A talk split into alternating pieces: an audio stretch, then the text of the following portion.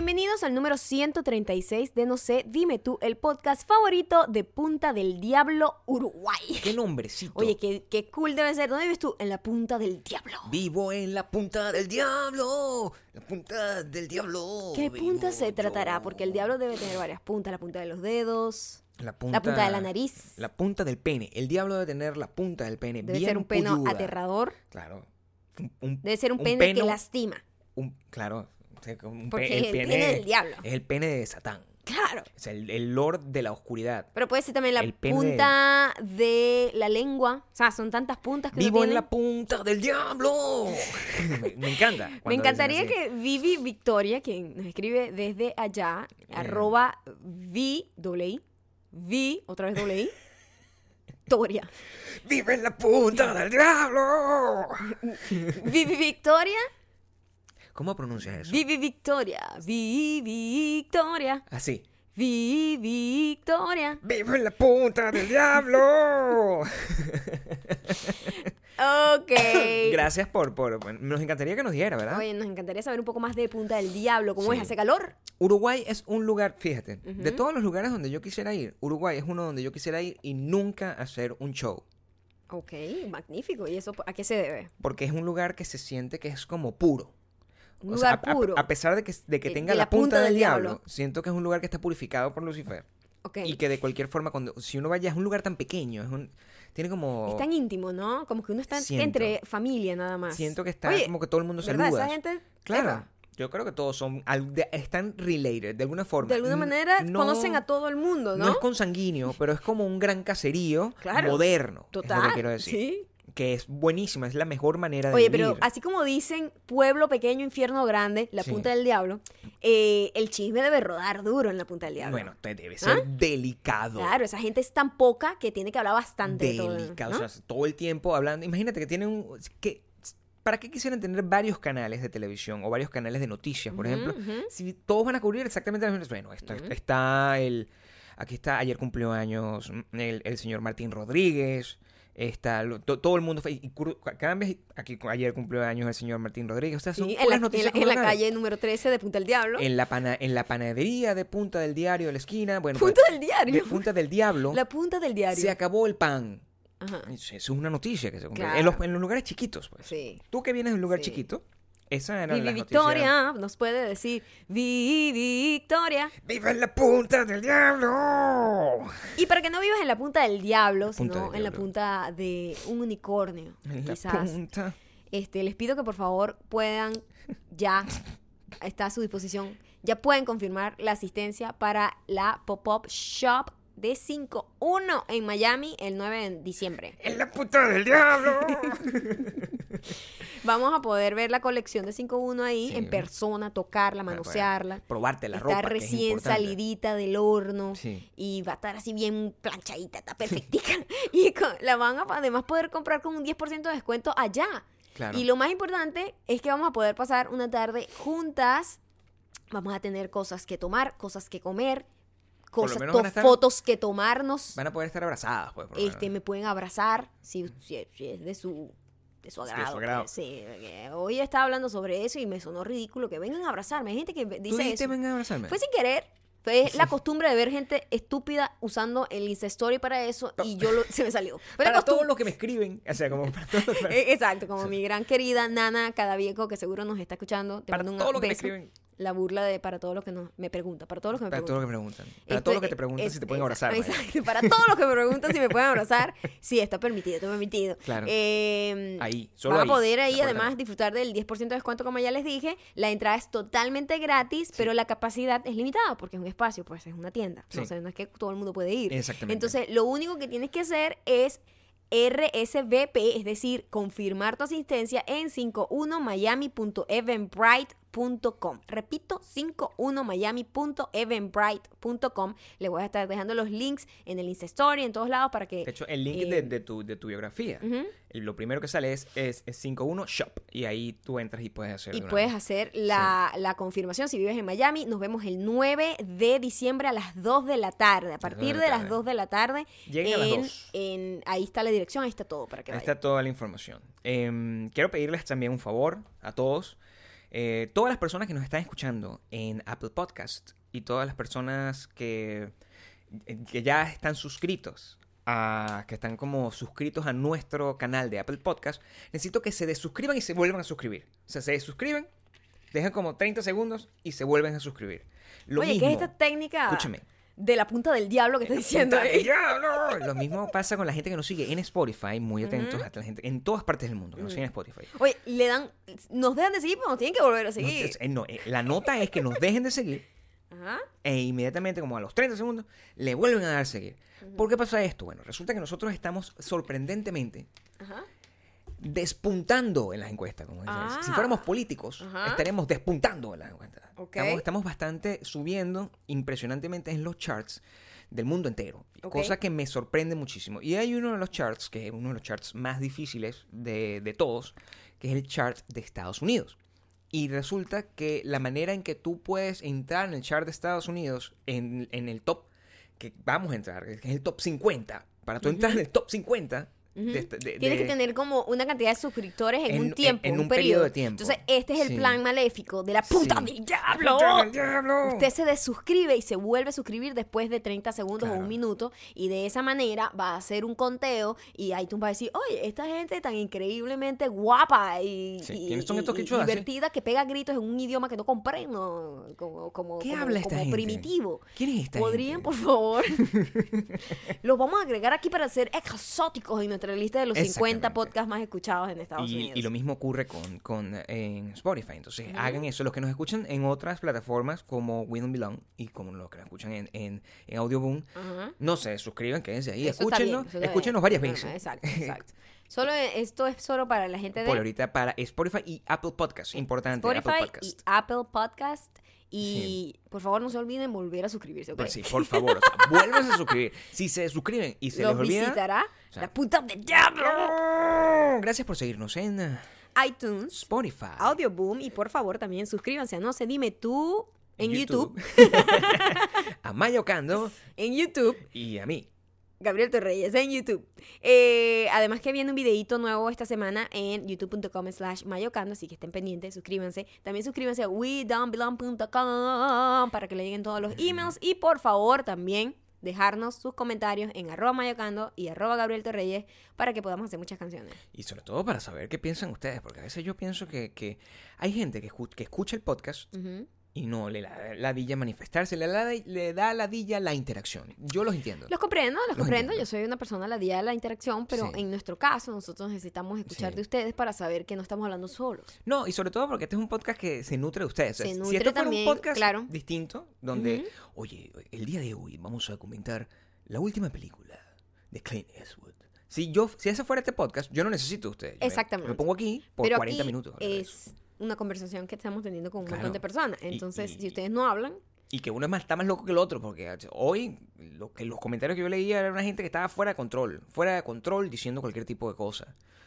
Eh, entonces, nada, bueno, eh, tienen que dejar sus comentarios y tienen que participar activamente en las cosas. cuando vayan a así- dejar los comentarios, y nosotros tenemos muchos Mm. chistes internos aquí, si involucra un tercero, Por favor. por favor, Ten mucho be cuidado. better Sí. y no ah, le hagan arroba a los terceros. Es un chiste entre nosotros. Como que tú estás hablando con una amiga y de repente tú le mandas un mensaje de texto a otra persona. eh, O, o te tomas una foto con la amiga y dice aquí hablando y echando cuentos sobre arroba no sé quién. Coño, be better. No seas maldita mujer. Pero tú sabes que no son le muy pasionales, No le arroba a otra gente. Son muy pasionales. Hay, hay- hoy en la mañana me recibí un, un mensaje privado de una muchacha que me escribió, pero atacada. Me decía, Gabriel, así histérica, Ay, pero o mío. con fuego. o ¿Por sea, qué? Tenía emojis de fuego. Me decía, Gabriel, la puta del diablo. Gabriel, me decía, hay otro podcast que está hablando del fracaso. Tienes que destruir. Yo, amiga, no, o sea, ¿qué estás diciendo? O sea, que son muy pasionales. Claro. Ellos a- que, ellos, que tienen que defendernos. Y esa es la actitud. A mí, a, a mí me encanta esa actitud. Esa es la actitud que tienen que tener. Para que yo no sea la loca pegándole gritos a otra gente. Muy, muy importante. Muchas de las veces, la gente de la que ustedes están hablando, a lo mejor son amigos de nosotros y todo. Pero eso no importa, porque nosotros no somos escaparate de nadie. Si eso está pasando, está bien. Lo que pasa es que tienen que encaminar. También cada persona tiene la libertad de decir, epa, esto se parece mucho a esto. Claro, no, me parece que no está bien. Pero- eso, eso ya queda a consideración de cada quien. El gran tema es que estás encaminando mal las cosas. O sea, tú no tienes que decirme a mí nada, un chisme. mi- Mira, porque eso es camorrero. Camorrero no me gusta. Camorrero no. Camorrero no, no es, mira, que no sé qué, ¿qué te está diciendo eso? Eso es como que, ay, túmbale la, túmbale la matica ahí del hombro, túmbale la matica ahí ¿Qué del hombro. lo de la referencia de la matica del hombro? ¿A la- qué se debe eso? No sé. No, no, no, era, era en, en mi, en mi juventud. Ajá, allá, en tu infancia, más o mi- menos. En mi juventud infántica.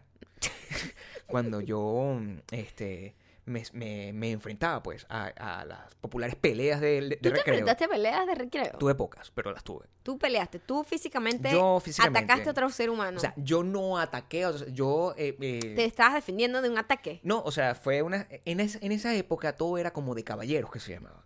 No sé, no, no era, no era como ahorita que es como que, o sea, no puedes meter, tienes que andar con cuidado porque el otro te saca una pistola y te mata. Claro. En aquel entonces no era así. Entonces había un problema estúpido, ponte. O sea, mira, te tumbó la hojita de la... o sea, ese carajo está diciendo del toco el culo a tu novio, cualquier cosa. Y eso entonces, ah, entonces vamos a arreglarlo, pelea caballero. Pelea caballero. Se montaba llegaba el camorrero, que es Ajá. el personaje este que estoy tratando de hacer descripción. Ajá.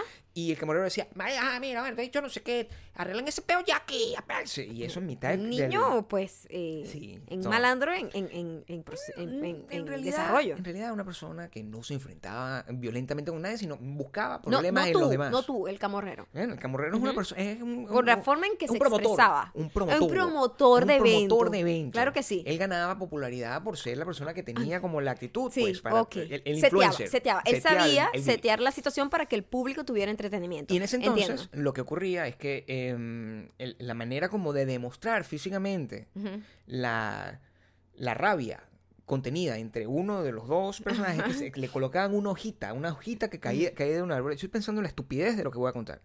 Y lo estúpido que era todo el proceso, y, pero lo, lo, lo dignificado que estaba. Le colocaban una hojita en el hombro. Una la- hojita, una planta. Una, una hojita, una hojita de árbol que De caía árbol, y se le ponía aquí que. Dale, marico, túmbale la hojita. Si le tumba la hojita, se metió con tu mamá. Tumba la hojita, se metió con tu mamá. Te está diciendo que tu mamá es puta. Tumba la hojita. Y ¿What? cuando tú lo ves en retrospectiva, Ajá. lo que estabas tú era. Había dos pendejos, uno de ellos yo. Un pendejo uno, pendejo dos, y había este camorrero que lo que estaba era insultándolo a los dos. Ajá. Entonces, no, ah, le está diciendo que tu mamá es puta a uno, le está diciendo que tú eres marico al otro, y, y todo lo estaba En demostrando. realidad lo en una- diciendo era él. Claro, y todo lo estaba demostrando. Oye, en pero de un Master of Puppets. Totalmente. ¿Ah? Totalmente. Y ante esas circunstancias, pues entonces uno después se entraba, bueno, ok, pelea de caballero, eso era un desastre. ¿Cómo era la pelea de caballero de Eh, un mala. infante Gabriel? Porque, Ridícula, mi amor. Por supuesto. O sea, en- en general, de cualquier persona, pero creo que mía más. mm, no, yo no me puedo imaginar a ti Una- peleando, mi amor. Porque, porque, tú sabes como, esto es otra cosa que voy a hacerle saber a todo el mundo. La gente tiene, eh, eh, roma- eh, romantiza el hecho de las peleas, lo ve como una cosa muy masculina, Las porque- peleas siempre se ven muy torpes. porque pareciera que el- tú te imaginas que Porque se es ve una como las gente que no peleas sabe de... pelear. ¿Crees que estás viendo Exacto. Rocky? ¿Crees que estás viendo Creed? No, exacto. No, No. tú lo que realmente estás viendo es un Una par de... gente lanzando manos sin, sin pero saber chimbo. qué está haciendo. Una gente dando patadas de lejos. o sea, Sí, como, sí, mira, sí, así, sí. así, así, como, como una vaina así que a, a la gente se le O sea, con, zapatos. con o sea, todo, y lo que lo voy a decir está mal, las peleas mujeres se ven un poco más agresivas porque esa gente simplemente se agarra por, por los pelos y No, se, intenta sacar los ojos y ya. van a matar de una, pero los sí. son unos caras que... Los hombres como que lanzan unas manos ahí que no, sabe- no van para ningún lado esas manos. Uno tiene muchas cosas en mente. Porque uno está pensando en el ridículo que está haciendo, pero que ya está ahí. O sea, yo, imagínate yo, por ejemplo, que soy una persona a la que no me gusta pelear, ¿no? Y tenía, y, y- y además metí en una situación donde eh, eh, muy probablemente las, las probabilidades de que yo fuera el perdedor eran las más amplias. Por supuesto. o sea, estamos, yo, yo decía, ¿no? Yo decía, yo sé girar las manos, que eso es lo que... Ay, Dios mío, ¿dónde habías escuchado esa frase? A, a alguien que sí pelea verdad, Claro. evidentemente. Entonces yo la repetía para generar algún tipo de... de- sé de- girar las manos. girar las Hashtag, manos. cada que usted Girando se las ponga violento, Sí. no, no. Hashtag. Pones yo sé girar las manos. sé girar y las deje manos. eso sí. Deje y la sí. persona va a quedar como, ah, Sí, si alguien está discutiendo con usted, o usted simplemente, marico, no te metas conmigo porque te voy a matar. Usted le pone hashtag yo sé girar las manos. Así es. Me encanta esa frase. Bueno, y yo la usaba pa- La y, necesito en una franela. y pensaba en algunos momentos que eso me iba a, a a proveer de algún tipo de protección, pues, porque la gente iba a pensar que yo al saber girar... No, él es chiquito, porque ese es el rumor que se corría. Él es chiquito, pero él sabe girar ¿Tú eres las chiquito manos. cuando eres pequeña? Era, O sea, eh, de era promedio. ta- Era, eh, o sea, no era un niño alto. Eras de los niño- niños pequeños Claro. desnutriditos. Era un niñito así, un niñito ahí, indef- indefenso. o sea, Enclen- niñito cabezón. enclenque. Niño cabezón. O sea, tú tenía Sí. todas esas características. Y mi, mi rostro era muy Ujú. adorable.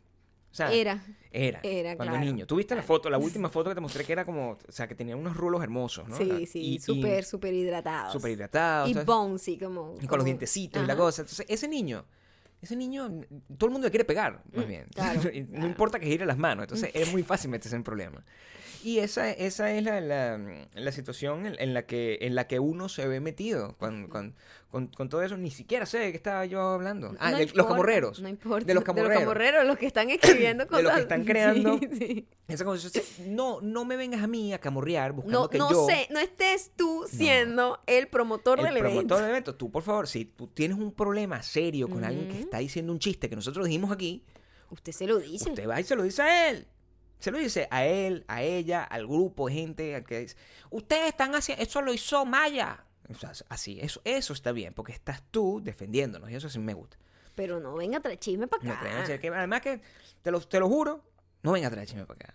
No, No, no, lo hagas, no lo hagas, no, no vale la pena. Ser camorrero es malo. Yo- Ser camorrero es Ser malo. camorrero es malo. Esa Aprende es la a girar las lección del manos. día de hoy y aprende a girar las manos. Tú sabes que, hablando de, de- de ese rollo de querer pretender, que uno tenía como cierta habilidad a la hora de girar las manos. Yo creo que eso es una, una representación de algo en lo que uno se ve siempre afectado y que una vez más los gringos encontraron una manera de convertir eso en un síndrome.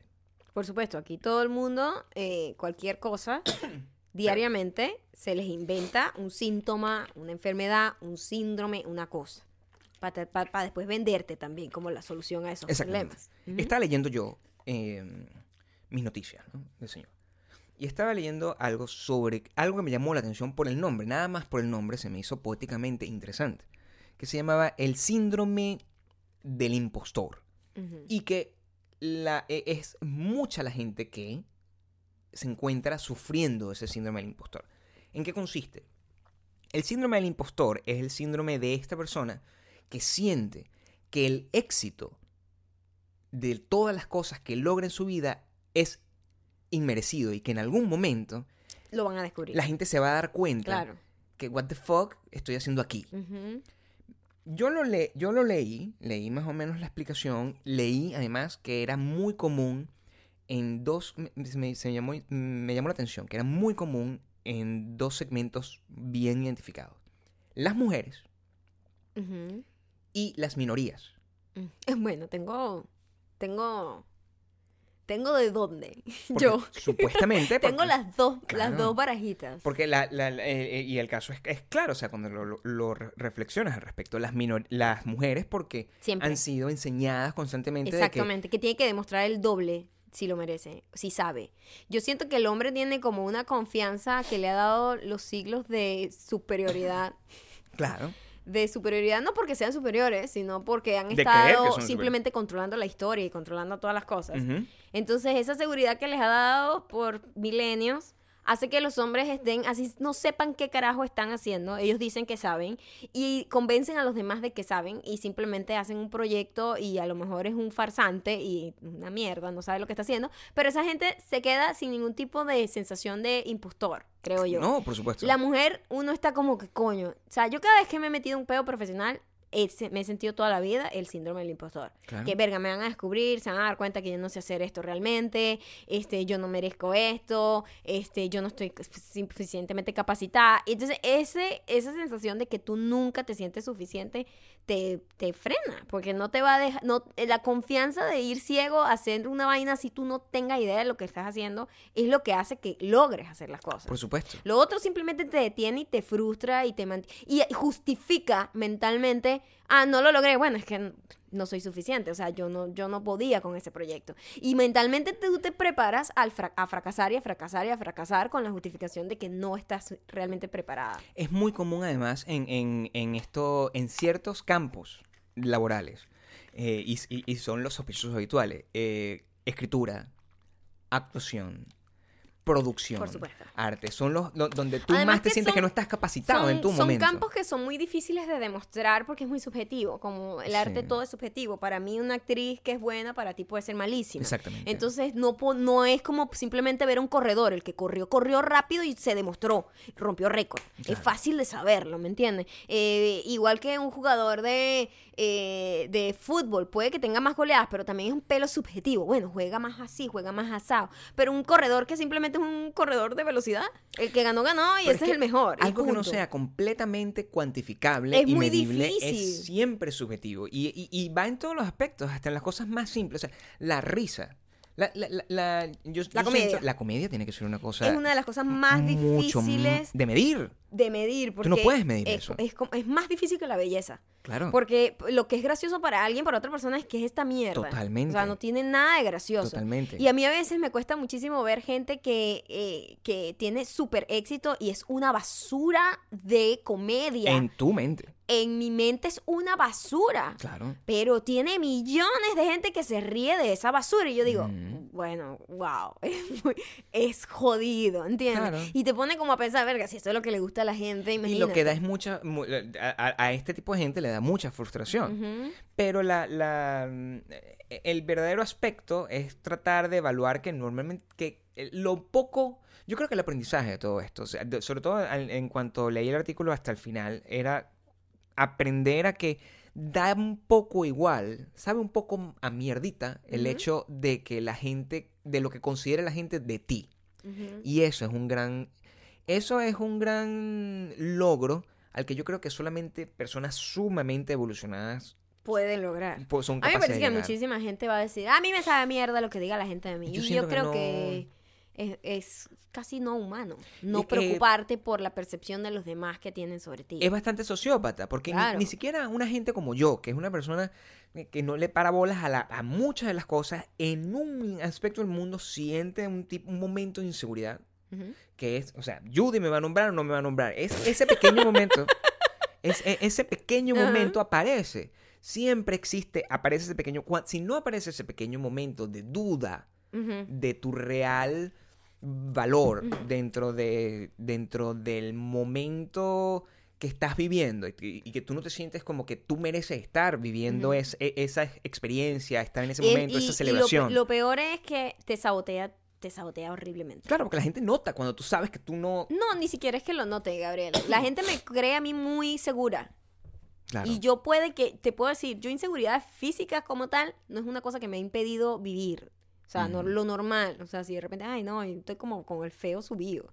Normal que uno de repente un día no se siente muy bonita. Pero físicamente, de verdad, no ha habido nada en mi cuerpo que yo diga, ¡ah! Que me atormente, como hay gente que de verdad hay partes de su cuerpo que de repente le atormenta y le los paraliza. Claro. Para mí, mis, mis complejos siempre han sido de capacidad, de capacidad laboral, profesional. Eso ha sido una de las cosas que yo he tenido que batallar toda mi vida, porque te detiene, o sea, es una cosa que te paraliza y no, no te deja avanzar, es terrible. Lo que es un poco absurdo, porque eh, el- la- si, si nos ponemos a medir, pasa que las mediciones del éxito se miden eh, eh, en, en periodos de tiempo más largos, no se miden en periodos de tiempo tan cortos. No es como que, bueno, le pongo ca- candela a este huevo y el huevo se va a cocinar. No es una reacción tan inmediata y tan...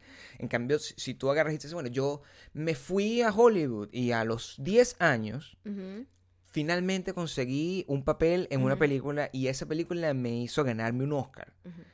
Eso puede ser considerado en la mayoría, es el, el- el- el- Claro, en, en el The Big Picture the es big como, picture, verga, lo es logró. eso Pero significa esa lograrlo. tipa, mes a mes, Sintió el síndrome del, pasó- del Claro, impostor. pasó todo el struggle del montón de desprecio. Mí- yo me acuerdo una historia que leí, una entrevista que le hicieron a Sofía Vergara, en donde le habían dicho, oye, que, que todo ese éxito que tú lograste tan rápido que te fuiste cuando te fuiste a Hollywood. La tipa dijo, sí, se hizo súper rápido en veintipico de años.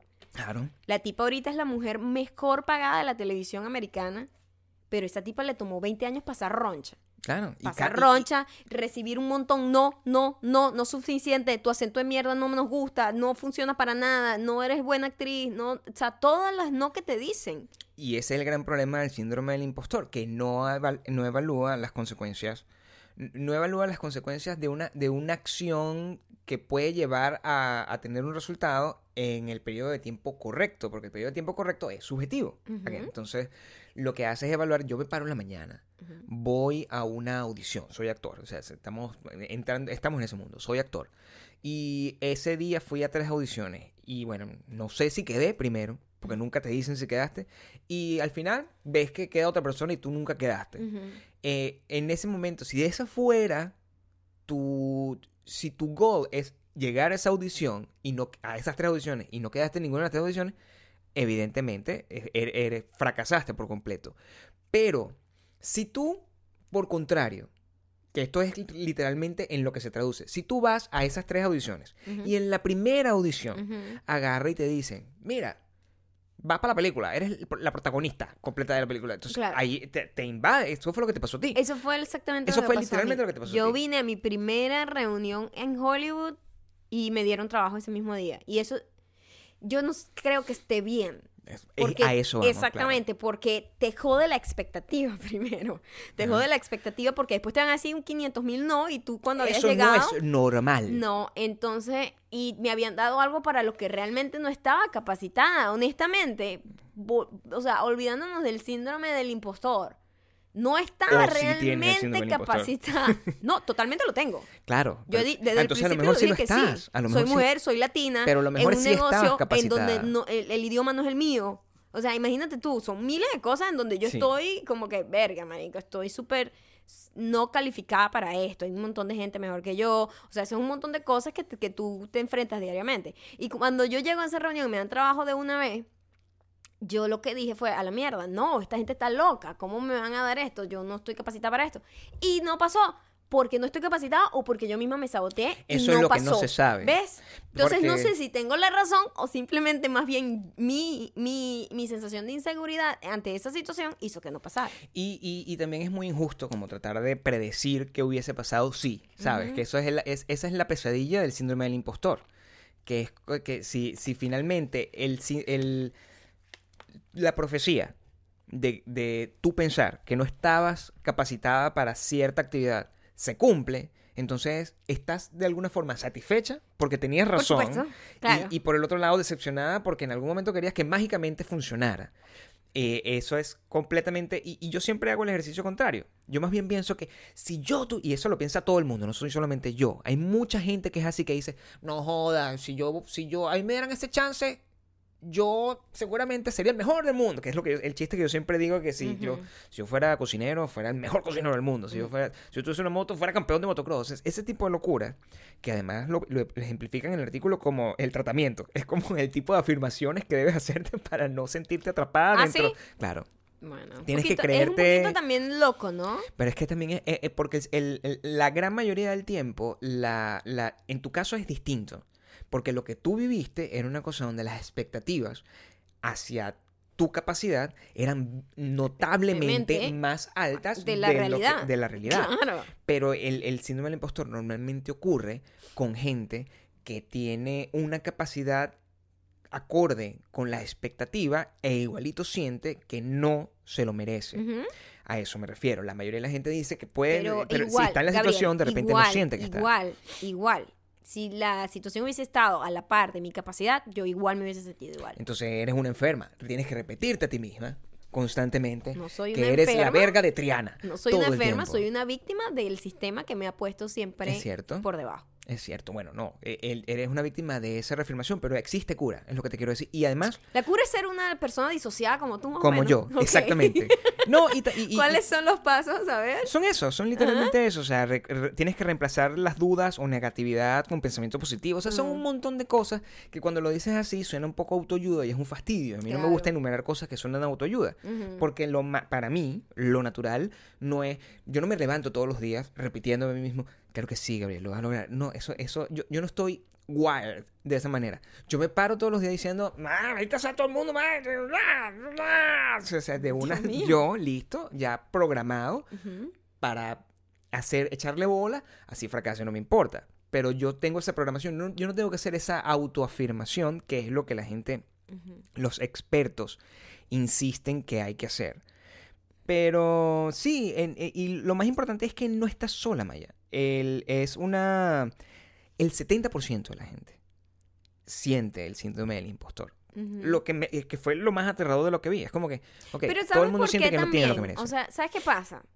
Que un montón de gente se sienta a hablar de que sabe lo que está haciendo, de que tienen su shit together, como que, marica, yo sé mi vida, soy una persona recha, yo soy una persona decidida, yo hago esto, yo No, voy para adelante. Y te voy a decir, yo, nadie sabe un coño de la madre. Na- todo el mundo está perdido, ni siquiera sabemos el significado de la vida, ni siquiera sabemos qué coño estamos haciendo aquí, para dónde vamos. Estamos tan perdidos todos que cuando tú ves a alguien diciendo, así sea fingiéndose así, o sea, como mintiéndose a sí mismo para convencerse de que, marico, yo sé lo que quiero, soy una tipa decidida, voy para allá, y tú dices, marico, yo no, no sé qué estoy haciendo. Entonces te sientes perdida y empiezas a comparar con, como que, verga, sí, la gente tiene como que su vida un poco más organizada que la mía, ¿qué me pasa? Y, y por eso el 70% se siente así, porque de verdad nadie, nadie sabe lo que está haciendo. Por eso yo el otro tengo- 30% seguro son hombres blancos que creen que son como dueños o, del mundo. o como yo, o sea, normal.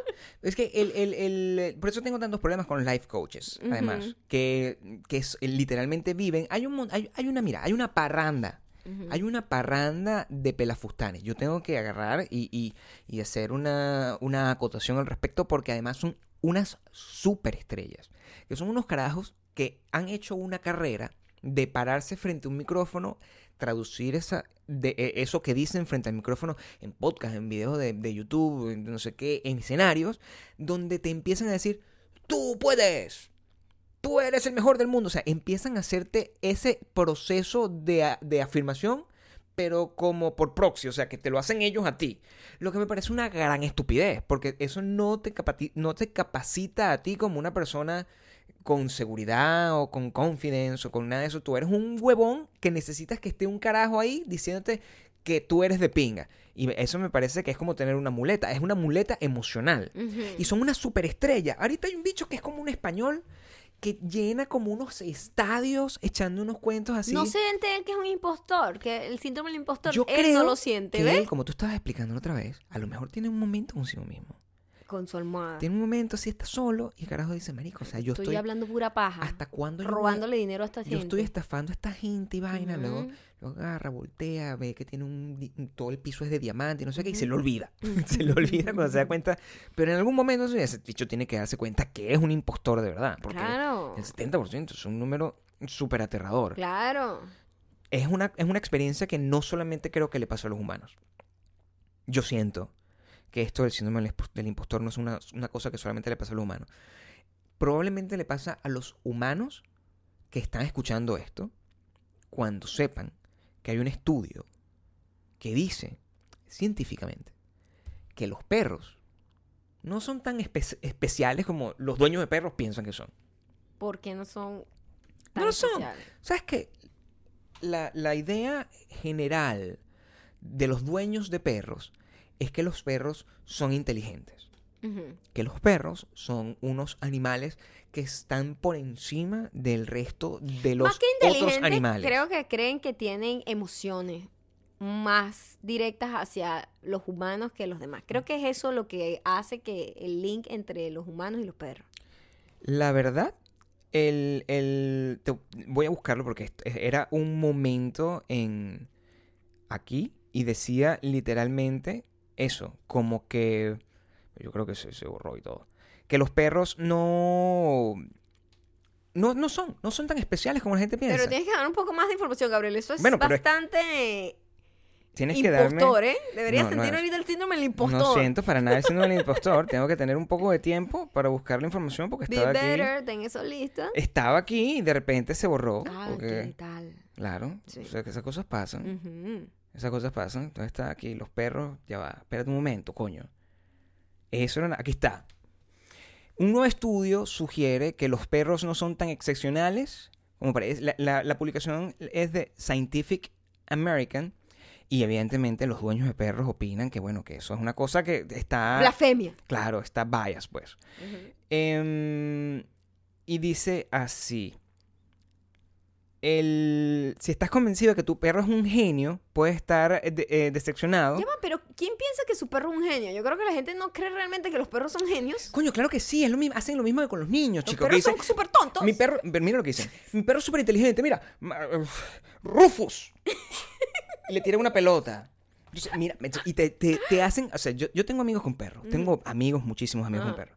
Y tienen perros, entonces, además orgullosísimos porque los rescatan. O sea, ni siquiera. O sea, yo rescaté a este perro. Es como yo soy vegano, es lo mismo. La misma vaina. pero yo rescaté a este perro. Soy superior. Soy superior porque te rescaté a este perro y mi perro es superior a cualquier hijo mío porque es mi perro y es, y es rescatado. Entonces ha sufrido mucho, pero un perro inteligente. Mira esto, Rufus. Le tiran, tiran una pelota y Rufus agarra y va, va, busca la pelota y regresa. ¿Viste que ha mal- ma- marico? What the fuck? Espérate un momento. Ahora, mira lo que hace. Rufus lo esconde. El carajo esconde la pelota y el perro- Y se- Rufus perdido. y Rufus ¡Oh, desapareció, desapareció! y aparece la pelota. Mira aquí está. ¿Viste qué inteligente es Rufo? Marico, es un perro. No, es fucking inteligente. Es Rufus, es un perro, ¿no? No habla, no entiende. No, claro que sí, ese perro me entiende. Rufus. Rufus, comida, comida, comida. Claro, o sea, el- el- los perros no entienden, coño. Yo te lo. Mira. Ustedes tienen perro. Mucha de la gente que me escucha tiene perro. Yo sé que ustedes son de pinga. Ustedes son mejor seres humanos que Maya que yo. Yo Ay, sé. yo no estoy diciendo absolutamente nada. A mí no me estés montando en esa bolsa, ¿viste? Es cierto. Maya, de hecho, hace unos días les confieso que me dijo, oye, creo que deberíamos tener un perrito. No, yo digo que cuando ya estemos viejos y solo, a lo mejor un perro es lo que nos va a acompañar. Y yo pero ¿para qué quieres tener un perro? Y, y porque el, el estudio que hicieron era porque supuestamente los perros pueden reconocer cosas, o sea, como que son esta gente que cree que ese perro es un perro muy inteligente porque me salvó, de, logró escapar de un incendio. Pero capaz no tenga que ver con inteligencia. Yo creo Es lo que tiene- piensan los dueños. Pero yo creo que, yo no creo que los dueños crean que los perros son inteligentes. Creo que, que, que tienen una conexión emocional y que son un poco más intuitivos emocionalmente que otros animales.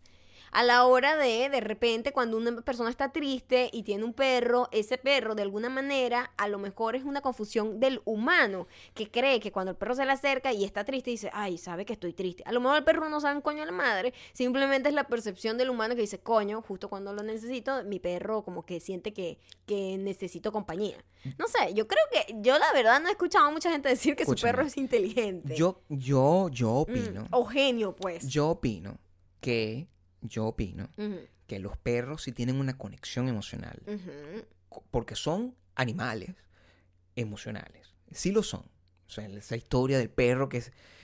Yo quiero creer, así como quiero creer que cuando me muera voy al cielo, que el perro, y no voy a la punta del diablo, sino al cielo, Sí. que el perro es, es esas historias del perro que se queda parado Cuando muere su en- dueño en- y en todas la, esas pu- en la cosas. puerta esperando que el dueño regrese. Ajá. Ese tipo de cosas. Yo, yo creo que eso tiene algún tipo de, de algo, de, de una conexión mística, bonita, poética, romántica.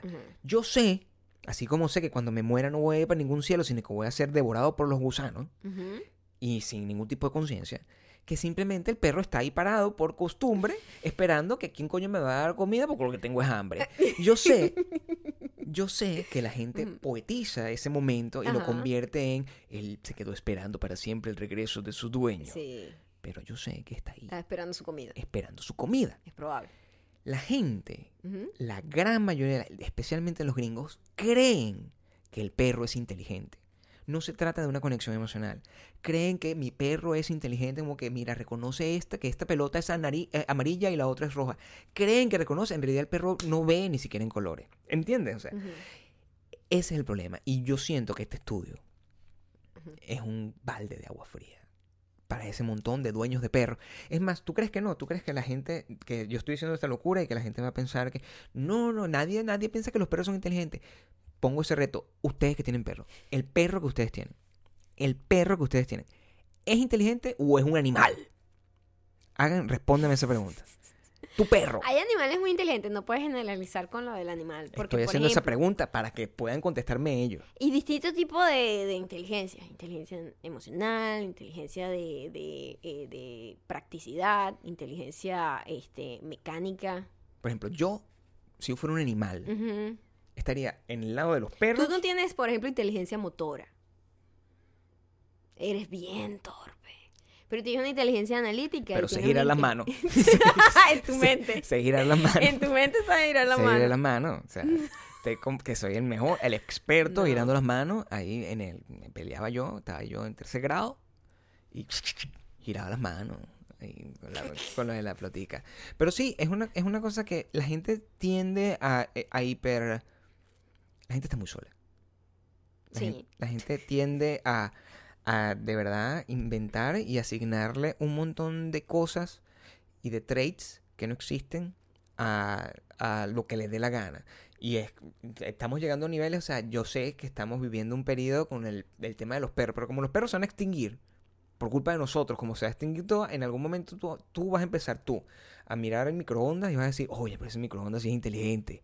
Normalmente, porque eso es lo que nos va a quedar. O sea, se van a morir todos los animales, se van a morir... O la gente que tiene la suerte de reproducirse tiempo va a poder vivir esa misma experiencia de asignarle cosas espectaculares en vez de sus perros a sus hijos. Sí, bueno, lo que pasa es que, mira, Internet también ha hecho que la gente eh, explote, para bien o para mal, las cosas que la gente sabe que va a sentir algún tipo de empatía, ¿no? Por eso hay tanta foto con perro, gato en Internet, o en el caso de los niños también. Y no tiene nada de malo. O sea, imagínate, una persona tiene un hijo, la celebra, o sea, la cosa más grande que le ha dado la vida, está en una nueva etapa emocionada, pero hay como unos pequeños eh, límites que, ¿sabes? Como que de normal a coño, marica. eh, Vale, dos, pues. ¿Tuviste hijos es para esto? O, o, ¿me entiendes? Entiendo. Es muy raro. pues. A ver. Hay una tipa que estuvo súper am, súper criticada porque además le hicieron, eh, todo salió porque salió en un, en un post que le hicieron en BuzzFeed porque alguien vio el post, era una chama que tiene, es una blogger, que es una mom blogger que se llama. Que el- lo que hace literalmente es postear fotos de sus hijos y hablar como de la comida que les da y todas esas cosas, ¿no? Yo conozco es una, categoría. Es, de pinga. A veces es, es. Es solo mom blogger, o sea, es lo que es, más nada. O sea, no es que de repente es una blogger que se hizo mamá y bueno, su contenido de Se alguna manera se va convirtiendo un poco mom blogger slash fashion blogger, Sí. pero esto es que solamente que su, toda su vida ha sido mom blogger. pues. Ok. Y ella monta su foto, es una persona que tiene como un buen following normal, pues no, no es gigante tampoco. Como tú. pues. Normal. Y ese post, llega un post que le llega a esta chica de, de BuzzFeed y le llama la atención y dice, marica, esto está grave. Y era un post en donde la tipa puso una foto de uno de sus hijos y literalmente la foto del hijo decía lo siguiente. Decía que este hijo que estaba cumpliendo años, que lamentablemente a veces ella se siente muy mal porque ella siente que cuando su hijo crezca, se va a dar cuenta de que él es el hijo que menos likes y comentarios recibe en sus fotos Ah, y que es el tipo el menos favorito de la audiencia. Y a veces ella dice, te lo, te lo juro, no estoy exagerando. Yo sé que además mi hijo merece mucho más likes. Él merece más comentarios, sea o no que sean gente extraña o conocidos. Este es su cumpleaños número 6 y estoy muy agradecido de saber que no importa lo que los demás piensen de mis hijos y de mi matrimonio, o de mi casa, o de mi vida, o de todo, porque compartes demasiado, es lo que te quiero decir. En pocas palabras dijiste aquí que tú dices hasta, bueno, ¿cuántas veces vas al baño? Entonces, que ellos, que este niño es mucho más, mucho más increíble y mucho mejor en la vida real que lo que es esta foto que está aquí, que no recibe los suficientes likes que debería. pero. ¿Cuántos años lleva? ¿De qué tamaño? ¿Puedo ver la foto del, del, El pobre imberbe este? niño, Inverbe no tiene culpa, el niño pobrecito. El niño, la mamá, ¿cómo vas a decir eso? o sea, no, en no, internet no. diciendo en una celebración de su cumpleaños y la gente le decía, bitch, este niño va a tener problemas es porque va a leer que en su celebración de su cumpleaños lo que tú estás es comparándolo con sus hermanos y diciendo que no recibe suficientes likes. Pero ella posteó eso así como que. Ah, orgullosa. Pobrecito mi hijo, que merece más likes La que gente esto". debería darle más like a mi hijo para que él no para que no crezca con complejos de inseguridad. No sé cómo comenzar esta historia, porque eh, es el equivalente, eh, sa- ¿sabes? Como la, la- estas mamás que te hacen sentir constantemente que estás gordo, ¿no? Pero como eso ya no, es ya no es el, el- el centro de nuestra vida, la, la gordura y la, la- la comida y, la, y no, no sentirse self-conscious solamente del cuerpo, además también tienes que sentirte self-conscious emocionalmente, llega la mamá y te dice, oye, tienes que hacer mejores cosas más entretenidas para que puedas tener mucho más engagement, carajito de mierda. Eso es lo que está diciendo esa señora a su... No, Pero, mira, mira lo loco que decía. Yo sé que él es el que menos le gusta ver. O sea, Pero, pero... o sea, imagínate la tipa así, este, me- esta semana el contenido va a ser, bueno, mi amor, tú no vas a salir mucho porque tú no me das casi likes. O sea, Pero- qué fucking loca de mierda. Pero, ¿cómo se llama la, la, la- Esa... O sea, yo creo que... Sí te puedo decir una No le voy cosa. a dar más, la, más, No. más, más como... Porque la tipa continúa teniendo una vida y teniendo sponsor y teniendo Te voy a vaina decir una cosa. a costilla de estos pobres niños. El, el... Yo sí siento que los perros pueden ser más inteligentes que esta mujer. O sea, eso sí te puedo decir. Tiene una inteligencia emocional, Total. los perros. Los perros m- tienen- más superior a la de esta señora. no, o yo creo que cualquier tipo de inteligencia. O sea, yo creo que agarra. Un perro, un perro nunca agarraría y le diría a su otro perrito. No, o sea, no me estás dando suficiente. No, no, no funciona de esa forma. Pero me gustaría saber un poco más de la tipa. Bueno, Eh, tiene cinco hijos, por supuesto. ah, pero debe ser mormona. Mon- Totalmente. Es súper de mormona. Texas. Ah, es de claro, Texas. Y, y, y bueno. eh, Sin, sin ningún menoscabo hacia los mormones. Simplemente no es entiendo muy qué son raro ver blancos reproducirse tanto, pues. Sí, o sea, y eso- entonces ya tú sabes por ahí Está por bien. dónde Yo va. imagino que el señor les, les dice que los likes son importantes también. Yo sé, yo Seguramente, acuerdo con que los sí, señores, sí. pues, el señor, Dios, Jehová, está. Mírenlo totalmente- como comienza el mensaje. A ver. Chicos, voy a ser totalmente honesta. Instagram nunca le ha gustado mi pobre hijo. y eso me mata por dentro. Coño, qué jodido, chamo. Escucha esto. Sus fotos nunca tienen tantos likes como los otros. Ok. Nunca tiene tantos comentarios. Desde un punto de vista estadístico, él ni siquiera es popular con nadie, con ninguno de ustedes. Quizás parte de eso sea porque las fotos nunca logra que le, le toque la suerte del, algo- del algoritmo. Ah. Parte de esto puede ser también que él era el bebé, él fue bebé solo por un periodo muy corto, porque después tuve otro hijo más pequeño, entonces se le robó el spotlight. Este, digo todo esto porque quiero creer que no es por él. Imagínate tú, quiero creer. Quiero creer que no a la él. mierda de fucked up. Quítenle a los hijos de esa puta que No los sé. tiene solo para tener blog. O, o borren el app. Quiero la. creer que no es por él, maldita Claro. mujer. ¿Cómo vas a decir? Hay una duda dentro de ti, que Es es, que está- el niño es culpable de no recibir los likes. Bitch, quítenle los hijos. Está convirtiendo a su hijo en una taza. Es eso. O sea, es una, es Verga. una taza. es- Quiero creer eso. que es que, bueno, este... Es como que yo de repente diga, mira, este video no tuvo casi likes. Quiero creer que es que este video... Que, que no se trata que el video sea malo, pues. Bueno, a veces. Quiero creer eso. A mí, yo afortunadamente, a mí me pasa el, el caso contrario. O sea, yo, yo sé, por ejemplo, que yo, tú eres como mi bebé. O sea, yo, yo sé que cuando yo tengo un post donde tú apareces, normalmente soy muy exitoso. Cuando salgo yo solo, nadie le da like. No, por bonito no que siga leyendo el mensaje, no lo puedo creer, chao. Quiero creer que no es él, sino que fue mi culpa. Mi insuficiencia Perdón. al...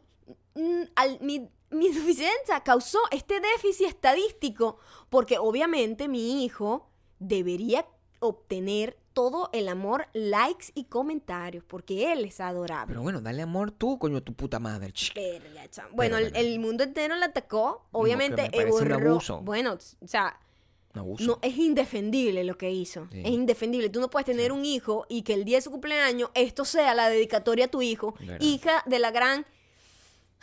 No lo puedo creer. ¿Cómo esta gente.? Ah, No, pero es ¿Y esta que- gente cría gente? Bueno, pero así es. Y el carajito va a, su- va- va a cría tener, va a problemas. Y miren lo más desgraciado, manipulador e hijo de la gran... Mm. Bueno, ¿podremos hacer esta vez algo bueno por él? Por favor. De verdad, sé que mi... No estoy nombrando al niño por respeto al niño, que mi hijo merece todos los likes. No estás nombrando a tipa tampoco. Estoy- en, la- en- en- el incendio. Yo soy como un perro ahorita confundido. Así sea un extraño el que se los dé. Pero bueno. Y en su cumpleaños número 6 estoy agradecido de saber que no importa, mira lo loco, no importa lo que otros piensen de mí o de mis hijos, de mi matrimonio, o de mi casa o de todo lo que sobre comparto porque no debería, pero voy a criar esos carajitos, mujer, en vez de estar aquí posteando tanta vaina, de que son un millón de veces mejor en la vida real que en esta pequeña foto. Pero eso es en su cuenta. Eso es su cuenta. Ella borró este post porque, bueno, el Pero- bombardeo no fue fácil. Pero no es, el- el- no es que el niño tiene una cuenta. No. No es que está driving traffic al niño. Bebé, su cuenta es solo sus hijos. Lo cual me parece un poco raro que tú tengas una cuenta completa de fotos de tus hijos. Una cuenta completa. ¿Le gusta? O sea, si yo tuviese un hijo, mi cuenta completa fuera de mi hijo. ¿Sabes por qué? Porque los niños no tienen decisión de lo que está pasando. Which is funny. Y me parece que es un poquito eh, hasta cierto punto, y esto es una delgada línea donde todo el mundo está aprendiendo porque todo esto es nuevo. Claro. Ser mamá y tener social media es nuevo, ¿no? Y quieren compartir todo y viene desde algunas, algunas, no esta monstruo, pero la mayoría viene desde un, un lugar bonito de compartir su- ese proceso tan lindo que están viviendo. Pero no podemos negar que hay un montón de hijas de puta, como en todo, ¿verdad? Impostoras que están ahí solamente para exprimir la ternura de ese niño para tener likes y tener vaina. Y me parece un poquito bajo, pues. Esta tipa, por lo que veo, por lo que dice ese post, es evidente que es así. Pero si tú tuvieses, vamos a hacer un supuesto negado, de que tú no estuvieses este, muerta por dentro, como dentro de tu corazón. Y tú por error, o sea, llega el Espíritu Santo, la paloma que, que baja... La del- paloma preñadora. La paloma pre- la paloma preñadora entra en tu cuerpo y te preña, ¿no? Y tú te conviertes en madre. Después de nueve meses, tienes un hijo. Tú me vas a decir a mí que tú no vas a tomarle fotos a ese niño y Sí, vas pero a no, no, va, internet. no, va a ser, no va a ser todo sobre el niño. Jamás. Jamás. Es que me parece un poco invasivo para el niño. Más que, Entiendo. ¿sabes? O sea, simplemente, sí, es una parte de mí, pero no es todo. Ok. ¿Me entiendes? Yo soy un individuo, tengo un bebé, este, y por respeto al bebé, que no sé si va a querer esta exposición o no, prefiero no exponerlo tanto, lo normal, pues, como, como comparte fotos con amistades, pero no ser como el main eh, foco de todo, ¿no? Porque no tienen decisión, porque no tienen voz ni voto, no, no, ellos no pidieron eso, entonces eh, me parece un poquito como, un poquito abusivo. Yo, yo si tuviese un hijo, yo lo vestiría constantemente. O sea, lo vestiría, lo vestiría de rockerito. ¿Sabes por qué además? Y lo usaría Porque para vas todo. A, o vas sea, a recibir comentarios negativos. ¿Y porque Sí. yo voy a exponer a, una, a lo que más amo para que gente de mierda venga a No, criticar? pero no sé si subiría sus fotos a internet. Eso me voy. Yo, jugaría con el niño. Lo vestiría como yo y saldría a la calle a jugar con el niño, pero trataría de, de que no tuviese una presencia en internet. Si Tan fuerte. Claro. Es que- porque la va a tener de cualquier forma en un momento él. No, porque por el mundo propia. entero está expuesto, por Claro. supuesto. Pero mientras no tenga ni siquiera conciencia. Pero es una decisión muy personal. O sea, creo que Este- todo el mundo hace, toma, toma una decisión y es muy difícil negarse a, a- a eso. Mira, fíjate, por ejemplo, está el, el tema de, por ejemplo, de las parejas que son, se sobreexponen también. Uno dice, bueno, yo no, yo no haría eso. Y uno lo hace de cualquier forma. No, y nosotros no nos sobreexponemos, porque tampoco es que estamos como mandándonos mensajes de amor en, en- en- internet para después terminar llorando sin borrar la app. No hacemos eso. No.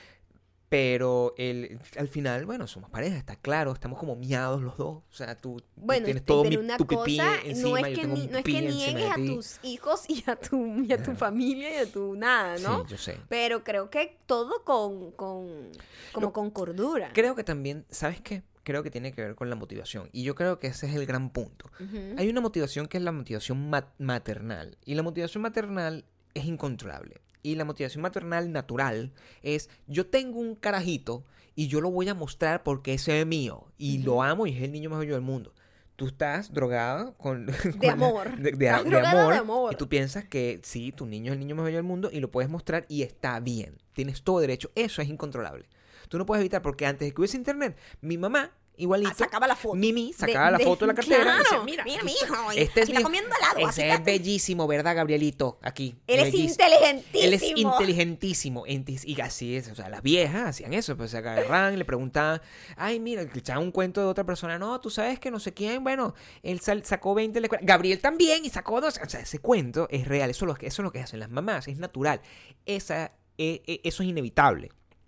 Lo que está mal es que la motivación de esta persona es voy a pedir muchos likes en las fotos de todos mis hijos para yo poder monetizar todo eso vendiendo, no sé, siendo influencer de, de, de leche, de, de, de fórmula, de fórmula de leche. Y eso es lo que yo siento que está en la frágil. en Es la muy frágil delicada línea. esa parte. Claro, y pasa lo mismo, hey, no quiero hacer la comparación, pero lo estoy haciendo porque es divertido. Pero no tengo absolutamente nada que ver con los perros. Si tú tienes Claro. un perro y tú amas a tu perro y tú Mira, a mí me tocó con una perro. vez ir a un evento en donde había un perro influencer. Un perro influencer, era O increíble. sea, lo que estoy diciendo es real.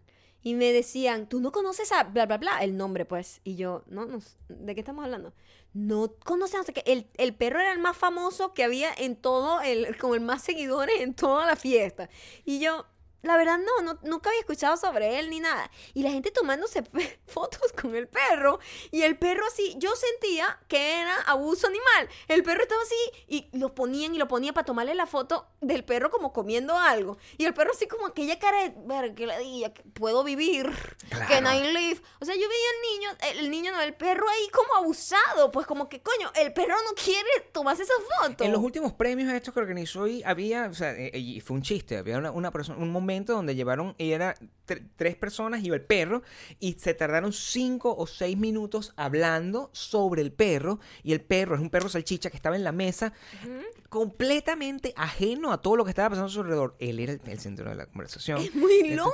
Es muy estúpido Es todo. muy estúpido. Es Yo no me lo podía creer. Y la, pero la gente así, tú no sabes quién es él. Como que, que, que en qué piedra vives tú. O sea, por favor. Él es el mega famoso. Y la gente matándose, haciendo cola para tomarse la foto con el perro. Y yo, es un perro.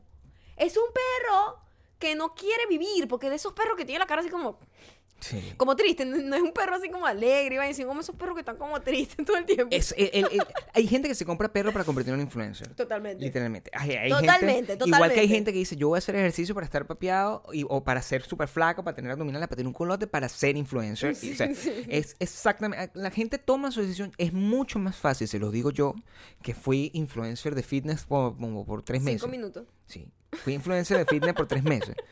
Eh, Muy a mi pesar, porque yo lo que quería era ser modelo, pero fui influencer de fitness por tres meses. Y ahorita lo soy igual. Eh, eso cuesta mucho más trabajo. Por cierto, eh, Que- cuando, cuando dices eso Sí. y la gente cree que es en serio, Coño, lo estás explícalo, diciendo. porque tienes que tener como yo, Sí, hay que no, tener como un mensaje. Disclosure, un disclosure. Sí, disclosure no existe. disclosure es como el nombre de una mujer que vive montada en un barrio. que- que-. Disclosure. Mira, llámate a disclosure ahí. O sea, Disclosure te hace las uñas, te hace el pelo, te hace todo, exacto, o sea, marica. por favor, aprende un poco, domina el idioma que no es tuyo. Por favor, trata. Ajá, ¿qué- qué- qué- qué- cuál es el disclosure aquí? el disclosure es que no somos influencers. Qué palabra tan ridícula. No, no. eh, Y no, cuando, a ver, cuando nosotros lo usamos hacia nosotros, sobre, hacia Gabriel, hacia mí nunca, hacia Gabriel, Vaya es irónicamente y es ridículo. Es ridículo. Yo la gente de- no es. in- ser influencer no es una carrera, coño. La Sí, gente tiene carreras, la gente tiene talentos, tiene oficios. Que algunos se conviertan más públicos que otros y tengan algún tipo de influencia, cool, de pinga. Pero uno no puede ser que. Yo que quiero ser influencer. ¿Qué es esa mierda, chico? Claro. ¿Qué es eso? No es una cosa para aspirar ser tampoco. Entonces cuando lo decimos es en burla. Coño, be better y no te creas toda la paja que hablamos acá. No hagas eso. Sí, por favor. O sea, por- eh, eh, o, o más bien, porque como tú piensas al revés, créetelo todo. Todo lo que te estoy diciendo es verdad. Todo lo que te estoy diciendo. Yo soy influencer, me gusta, me gusta, Mira, me yo gustan creo los que ya quiero vamos tener con hijos. las una recomendación como a medias. Como 50-50. 50-50 Bueno, o sea, no- no, sé si quisiera llamarlo recomendación. Es de nuevo un review. Es un review de la película Creed 2 que logramos ver esta semana. Y el fin de semana pasado, perdón. Eh, coño, yo no sé, no me acuerdo si en la primera película yo simplemente estaba emocionada de ver otra, otra película de todo el rollo Rocky, que tanto me encanta. Sylvester Stallone y toda la cosa. Pero yo desde que vi a este tipo, al mismo tipo, el protagonista, en Black Panther, yo se los dije, la peor actuación ever. O sea, es el villano más estúpido y como sobreactuado que he visto. No, él, él fue bien en tu mente. Yo creo que estás recordando. con- Él no fue bien en mi mente, mi amor, me pareció ¿No? ridiculísimo. Sí, Sí. Y ahora lo vi y dije, hey, este tipo no actúa muy bien. No me gusta cómo actúa. No sé si en la primera lo hizo mejor o si yo en la primera simplemente, qué cool que sea el hijo de Creed. Y o sea, toda la historia era compelling. Pero sobre todo la motivación del personaje de él en esta película me, lo, me hizo odiarlo, pero odiarlo que yo estaba al punto que era la última pelea y yo le iba al ruso. Yo le iba al ruso, yo coño, yo necesito que el ruso gane, por favor que pierda, o sea, que además hubiese sido un mejor final para la película como tal. Porque en esta película él no merecía ganar.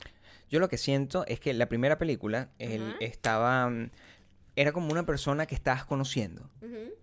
Y estaba, además venía como me- encaquestado dentro de la sombra de Rocky, que es un personaje que amamos naturalmente, ¿verdad? Y era Rocky viejo, lo que es una cosa que, bueno, bueno, son Rocky viejos, nosotros el cariño que sentimos por los ancianos es una vaina muy jodida. Y este niño estaba ahí y ni siquiera era importante, era eh, volverse a encontrar con Rocky. Es cierto. Y esta película es tanto sobre él Sí. y muestra sus true colors. Sí. Y cuando tú ves los true colors de una persona que tú, que tú que- de la que antes no sabías nada y en esta película sabes demasiado, es como que, ay no, que la dio este tipo. Este niño Es literalmente rico, eso. consentido.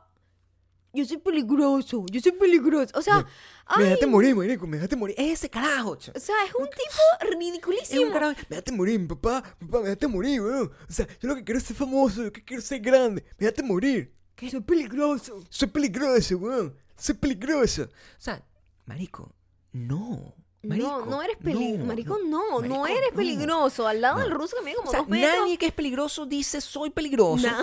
O sea, nadie. Nadie. Es como yo diciendo que yo sé girar las manos. O sea, nadie que sabe girar las Él manos dici- dice él que girar las manos. que es peligroso. Eso soy yo Es- girando las manos. Cuando tenía como 8 años. Es Claro, exactamente lo mismo. es lo mismo. Sí, marico, yo sé girar las manos, yo sé girar las manos. Marico, no. Marico, no. O sea, no sabes girar las manos. Lo estás diciendo como una autoafirmación y una Claro, locura. claro. Este creador no es peligroso, es un loquito. Es un loquito. Y eso es lo que pasaba. Y tanto fue así que aquí no hay spoiler, porque esto está en el trailer.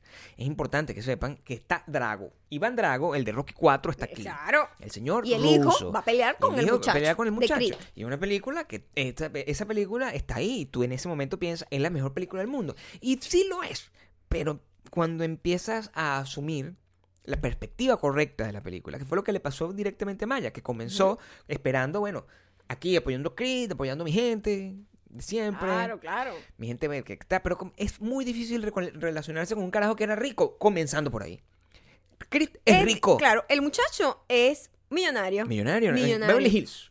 que está luchando con un pobre muchacho que se fue a la, a la desgracia porque el papá no fue más nunca querido en Rusia porque perdió. Pobre en Ucrania. Pobre, una gente así trabajando obrero. Ucrania. ¿A quién creen que yo le voy a ir? ¿Cómo le vas a ir Al tú muchacho millonario? Con, un, con, con un carro de última, con, con un loft arrechísimo en downtown LA y no sé qué, o al chamo ruso que le está echando bola con frío trabajando y de- además entrenando. Con para- un para papá que le grita, además. Con un papá, que, le grita. y que lo está prácticamente abusando y que el pobre muchacho, la única manera de escapar de todo su dolor es ganar. ¿A quién Imagínate coño le voy a ir yo? ¿Cómo tú le puedes ir? ¿Cómo el público le puede ir a Creed? Discúlpame, discúlpame. O sea, yo entiendo que está todo este tema de la inclusión y no sé qué, pero aquí yo estoy con el ruso. Estoy con el ruso. Hashtag yo estoy, Estoy con, el ruso. ruso. Estoy con el ruso completamente. De hecho, Rocky, sabiendo lo que estaba pasando, Silvestre Stallone decidió, mira, yo voy a salir poquito. Yo no quiero agarrar y meterme en este peo, no quiero ser importante, no quiero que me... Olvídate del cáncer, no tengo ninguna historia, no tengo nada. no tengo- pasó nada. No, no, no, no pasó nada, yo estoy aquí, tranquilo, no sé qué, yo aparezco dos o tres veces y yo dejo que este bicho burn solo. O sea, Sí, sí, solamente porque, la, porque está, ¿sabes? Como, como el tipo es como, coño, el, el, el, Tiene que estar, pues. Es el- la marca. Es pues. como, es- ahorita es como Soho right now. Sí, Todo el claro. mundo está, ¿sabes? Ay, Dios mío, ¿cómo se llama él? ¿Cómo que se llama él? Este, Michael J. Jor- Bi- Michael, B. J- Jordan. B. Jordan. Michael ajá. B. Jordan. Y todo el mundo está, ay, Dios mío, con aquel queso con el tipo. Está Entonces, buenísimo, claro, yo quiero ah, eh, hacerle eh, el amor. Monetizan eso, Claro. monetizan. Yo quiero hacerle el amor a Michael B. Jordan. Te estás riendo de nuevo, como si yo estuviese... Oye, pero se veía enano al lado del ruso. Coño, te enano. tengo que decir que ah, yo te aseguro que eso es cierto. Pero es que está mucho más papiado que la otra película. Yo estaba atormentado porque yo nunca he mirado la pepadez, la papiadez. Nunca Sí, había sent- no. O sea, yo siempre he dicho como que, a ver, Américo, o sea, tú no puedes... Hay, hay cierto nivel donde tú agarras y tú dices, coño, este brazo no es para mí, pues. ¿Entiendes? Y este para tener brazos muy grandes. ¿no? Además, otra cosa, Muy el grande, ruso o sea. tuvo, el chamo ruso que pelea con Creed tuvo tres líneas, si acaso. Tres líneas. ¿Eh? No dijo casi nada. Toda su actuación fue con los ojos. Y ese muchacho pasó por un rango emocional más amplio que el carajo. Que toda, toda la película quejándose. Solo decía, yo estoy peligroso. Yo lo que soy peligroso. Marico, me, me dejaste morir, weón. Me dejaste medir una coñaza, weón. Eso es, to- es un bicho quejándose todo el tiempo. Y ponía cara así como... Entonces, Sí, todas las líneas las dice así. Yo sé, no. Y mueve el cuello así. Sí. Sí, porque... Y yo... Es como una persona que solo sabe actuar de una manera. Exactamente. En todas las películas. pero toda está. la escena tenía un ritmo a la hora de mover la cabeza que yo decía... Marica, eh, y ahí yo dije, este tipo realmente es buen actor. Me puse a pensar. Eso te, te pone, te ¿Es pone a realmente buen dudar. actor? Te O pone dudar. simplemente solo el hype porque el tipo, bueno, está chévere, todo el mundo lo ama, es carismático, etcétera. Y luego te pone a ver otras cosas, la película, porque hay una escena, hay una escena que es importantísima, donde eh, Rocky, eh, el tipo va a casa de Rocky y dice, tenemos que hablar. Y Rocky le dice, vamos a caminar. Y no caminaron. Y, y es- y Rocky baja las escaleras, da dos pasos y no caminan. No caminan. Toda la escena ahí. Toda la, la escena Eso pasa fue ahí, después hilarious. que- y de- inmediatamente Rocky, no, yo me regreso. O sea, es como que, marico, o sea, es problema del director. A lo mejor Michael B. Jordan es un buen actor y este hecho está loco. O sea, el, el director simplemente es una persona como de arte y ensayo y está como creando un nuevo género que es la película mala, o sea, como, como, Sí, como no sé, género. sí, sí. Yo no entiendo, es- súmale a eso que está como una, esta, esta caraja que, que también actúa igual. Esta chama que eh, ella estuvo en eh, Dear Eh, White People, Dear White sí fue donde la People, vimos. También estuvo en la vez. película, de, la película de, de Sorry to Bother Y You. es como si el mismo personaje se ha pasado por todas las películas. Pero- es la misma persona interpretada igual. pero como una Barbie. Es decir, como que aquí este, está. eh, Aquí es cantante. Negrita cantante. Aquí es artista. Negrita artista plástica. Negrita podcaster. Entonces, son como tres. Es como que. son- Ah, Pero podría ser la misma podría- persona es la que misma tiene persona tres que tiene facetas. tres. Exactamente. Como O tú. sea, Es claro. como tú. Que O sea, Maya yo- diseñadora, pero Maya es la misma persona, actúa Sí, igual, es igual, o sea, es la misma, es la misma, es el mismo personaje. sí, es la misma persona. También es culpa de que está muy castea- mal casteada porque le dan el mismo personaje. Le dan el mismo personaje y ella dice, ah, bueno, yo, yo sé hacer lo que voy a hacer, voy a hacerlo exactamente como Voy una tipa todo. así rebelde, rebotada. Soy rebelde así, Rebelde, rebotada rebotada. y ra- random, porque además la escena más extra que yo he visto en mi vida y lo que me, lo que me hace sentir a mí es que lo triste es lo cercano que puede estar con la realidad, porque la manera como presen- como presentan los intros del, de, de- cuando presentan a- a- al personaje de Creed, cuando llega al, al, al cuadrilátero, cuando llega al- A la pelea, pues. a la pelea, coño, es, es, es demasiado distinto a como era antes. Esto era una vaina que de repente. De repente era un de Rihanna. Rihanna, Kanye West, una vaina así con un montón de, de. O sea, una cosa. Es una vaina como- y yo, marico, ¿qué es ¿Qué es esto? esto? Y como tú me estás planteando a mí que tú agarraste y te llevaste un montón de plata que tú no tienes. Para Rusia, para montar todo este show y que encima la tipa va a caminar con todo eso, con- porque camina, camina cantando una canción con- como si fuera, o sea, Y como robándose el show del tipo que va a pelear. realmente todo era muy ridículo. Todo muy ridículo. Entonces, yo lo vi, veía como ya estábamos ahí completamente Team Rusia. Yo estaba viéndolo desde el punto de vista de los rusos y es lo que está diciendo que, Qué que, ridículo. que esto. gringos eran ridículos. Eso es lo que uno está pensando. Y es, ese es esa es la gran sensación que te queda Sí, cuando ves la sí, película. sí, pues. Bueno, si ustedes la vieron, díganme si les parece que estamos en, en, en, en lo correcto. Pasaban, pasaban escenas ¿Cómo de la se película de Rocky ustedes? 4. ¿Ah? Pasaban escenas de Rocky 4 y era como muy chimbo. Eso es Las lo es- peleas daba eran, mucha eran risa. literalmente como las peleas de niños de colegio, Claro, así como tirando Rocky- las manitos. La pelea de Rocky mentira. 4 era yo peleando por, con la hojita, ¿no? O Era sea, que se veía girando las manos. Girando las manos que se Girando ve las que ni manos. se tocaban. Y, Y aquí era una, o sea, cuando la- ha evolucionado mucho el arte de el la arte del cinematografía cine, del boxística, sí, porque sí. eso es completamente distinto. Se ve súper real. La película yo le doy, si, si fuera, eh, si yo fuera Rotten Tomatoes, Es decir, te entretienes, pero es malita. Si yo fuera Rotten Tomatoes, Si fuese Rotten Tomatoes, a lo mejor le, le dan pongo 99. 99. Exactamente. Si son Rotten Tomatoes, le doy 99. Pues si le dieron a la, de, a la de Vanessa Hudgens 90. La mejor película que he visto en mi vida es esa y de Vanessa le dieron 60. Esa película es mala. O sea, la película buena es esta de Creed. Esta debería tener 99. debería claro tener que 99 en sí. Rotten Excelente Tomatoes, guion, una justificación de personaje Sobre todo la increíble. actuación de Michael B. Jordan, una actuación que Increíble. para el Oscar. Claro que sí. Sí, completamente. Claro que sí. Casi no extrañé que Rocky no actuara. Sí, no, no extraña a Sylvester No Stallone y su dolor. ¿Ah? Qué arrecho que la gente iba a hacer, hacía, la actividad turística de la gente era ir a hacer el pasecito de Rocky en las escaleras. Y esa gente Como vio si la una gente película. hubiese visto la película. Eso yo no lo entendí. Es una gente, o sea, Eso fue un error de la película. pues imagínate tú. Ajá. O sea, que están asumiendo que la gente sabe que este carajo cuando era un pelabola en los 70 Hacía eso. así- así- Hacía hacía, eso, exactamente eso. el mismo movimiento. Sin que nadie lo eso hubiese no grabado. está documentado, porque yo vi la película, la lo- película no había cámaras alrededor. No. O es que la cámara de la película es una cámara de un equipo. Tremendo, tremendo. explícame tú. tremendo pelón ese. Explícame Yo sé. ¿por qué la gente está haciendo lo que pasa en la película? Rotten en ese mundo paralelo de Creed. ¿Vieron la 99. película? Y la primera película fue tan buena que de verdad no entiendo. O sea, no entiendo si es que simplemente perdieron los papeles. Perdieron no el ojo de tigre. Perdieron, Perdieron el, ojo de, tigre. Eso fue lo que pasó y esa es nuestra recomendación, no recomendación del día de hoy. Así es, ahora vamos con los comentarios. Ah, Voy a sacar aquí la guitarra del amor. Epa, Epa, ahí está. Quiere, quiere la, la- la- la guitarra inteligente, Ah, ¿ves? Mira, ¿eh? Guitarra inteligente, suena Está, sola. guitarra. Ahí está. Ah, es- tiene sonidos. Sonido distinto. Sonido. Sonido distinto. Gafo.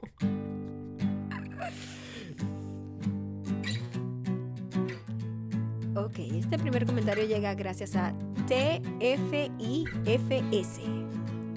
Tengo que controlarme cuando me río en público. Mientras los escucho.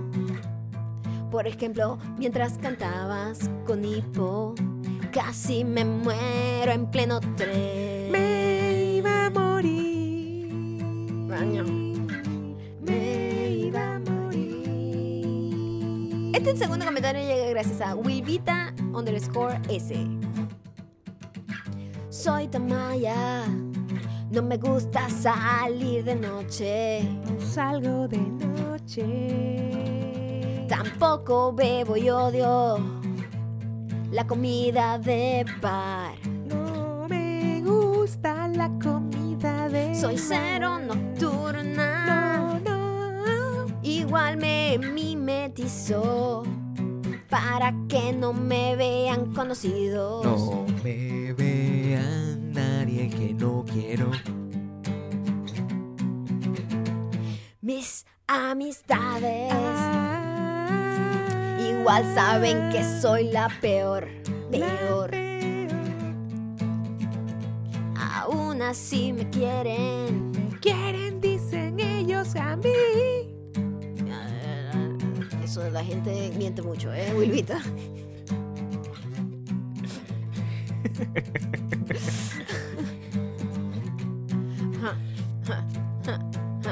Tengo una hija Tengo una. De seis años Le tomo fotos y las subo en internet. y nunca pudo terminar de ver Frozen. No, no, no, no. Let me go. La odio porque dijo, la odió ella, La que estaba súper tonta. Puede ser porque es una película. Y la canción la cantaban, la cantaban como bobas. Let me go. Let me go. Yo sé girar a los puños, los puños. Yo sé girar las manos. Yo sé girar las Manos, yo sé girar las manos,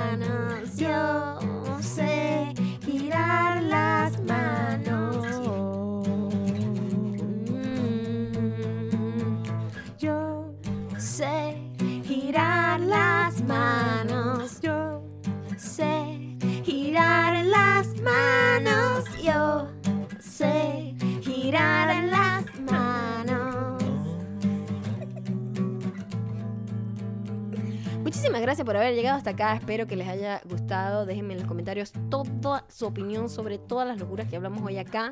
todo es muy Hablamos serio. cosas importantes, de hecho. Una gente seria. Y de verdad quisiera la opinión de ustedes. Yo sé girar las manos. Si no lo dicen. Y yo soy peligrosa. Sé girar las manos, yo sé girar las manos, yo sé girar las manos. Y yo soy peligrosa.